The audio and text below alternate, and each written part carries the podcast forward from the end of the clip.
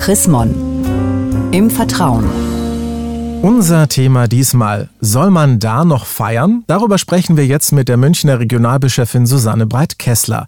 Der Countdown läuft, das Fest der Feste, Weihnachten rückt immer näher.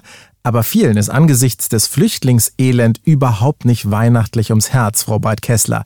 Darf man denn da überhaupt wohlig bei Gans und Karpfen oder vielleicht auch Würstchen mit vielen Geschenken Weihnachten feiern? Ja, man darf. Ganz eindeutig ja, weil man diese Tage, an denen es einem so richtig gut geht, für sich selber braucht.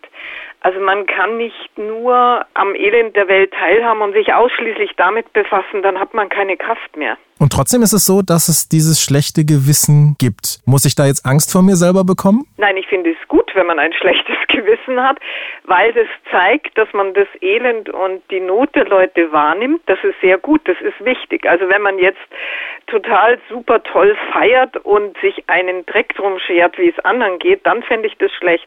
Aber zu sagen, hey, wir können jetzt feiern, uns geht's gut, das ist einmal ein Grund zur Dankbarkeit und wenn man dann noch an die denkt, denen es nicht so gut geht, dann ist das schon richtig und wichtig. Gerade Kinder, und für die ist Weihnachten ja auch ein ganz wichtiges Fest, für die ist das vielleicht jetzt ganz, ganz schwer zu verstehen. Wie erkläre ich denn das dann meinem Kind? Ja, Kinder kennen ja schon Angst. Sie kennen äh, das Gefühl, sich allein und einsam zu fühlen. Sie haben manchmal Angst vor der Dunkelheit. Dann kann man ihnen schon aufgrund dieser eigenen Erfahrungen erklären, dass es anderen Kindern auf dieser Welt so geht und dass es in ihren Ländern Menschen gibt, die Gewalt ausüben und dass es dort Krieg gibt und dass sie deswegen davonlaufen, damit ihnen nichts passiert. Ich glaube, das versteht jedes Kind. Die ursprüngliche Weihnachtsgeschichte hat mit all dem, mit Flucht und Verzicht ja auch etwas zu tun. Inwieweit können jetzt vielleicht diese aktuellen Umstände anders sein, Weihnachten für mich und vielleicht auch für meine Kinder neu zu entdecken? Ja, man kann die Weihnachtsgeschichte anschauen und einmal mehr feststellen, dass sie alles andere ähm, als eine Idylle abbildet. Das haben wir manchmal draus gemacht, aber das ist ja nicht so. Da stapft eine hochschwangere Frau meilenweit durchs Land an der Seite ihres Partners. Die finden keine Unterkunft, dann landen sie in irgendeiner stinkigen und zugigen Erstaufnahme, dann müssen sie wieder fliehen, brauchen Asyl, weil sie vom König verfolgt werden. Andere Kinder werden im Umfeld dieser Geschichte umgebracht. Das ist, wenn man so will, eins zu eins die Situation vieler Menschen heute. Damals wie heute ist es so, dass nicht ganz so viele Leute aufgestanden sind und gleich gesagt haben, ich gebe euch Herberge, ich helfe.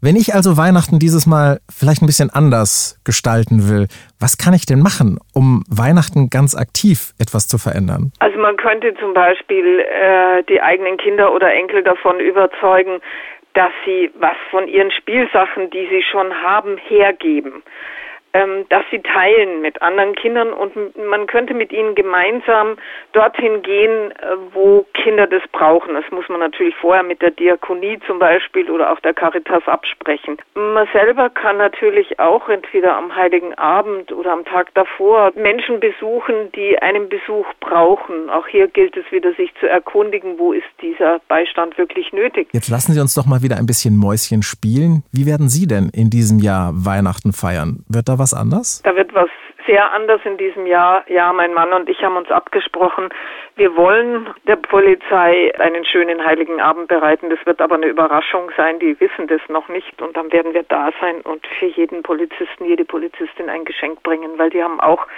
gearbeitet bis zum Anschlag und haben uns eigentlich gerade in München sehr stolz gemacht, dass sie so hilfsbereit, so freundlich und so barmherzig sind. Vielen Dank, Frau Breit-Kessler. Und mehr zu diesem Thema, soll man da überhaupt noch feiern, von und mit der Münchner Regionalbischöfin Susanne Breit-Kessler, gibt es auch nachzulesen, nämlich in der neuesten Ausgabe des Magazins Chrismon. Ein Blick in das aktuelle Heft lohnt sich allemal.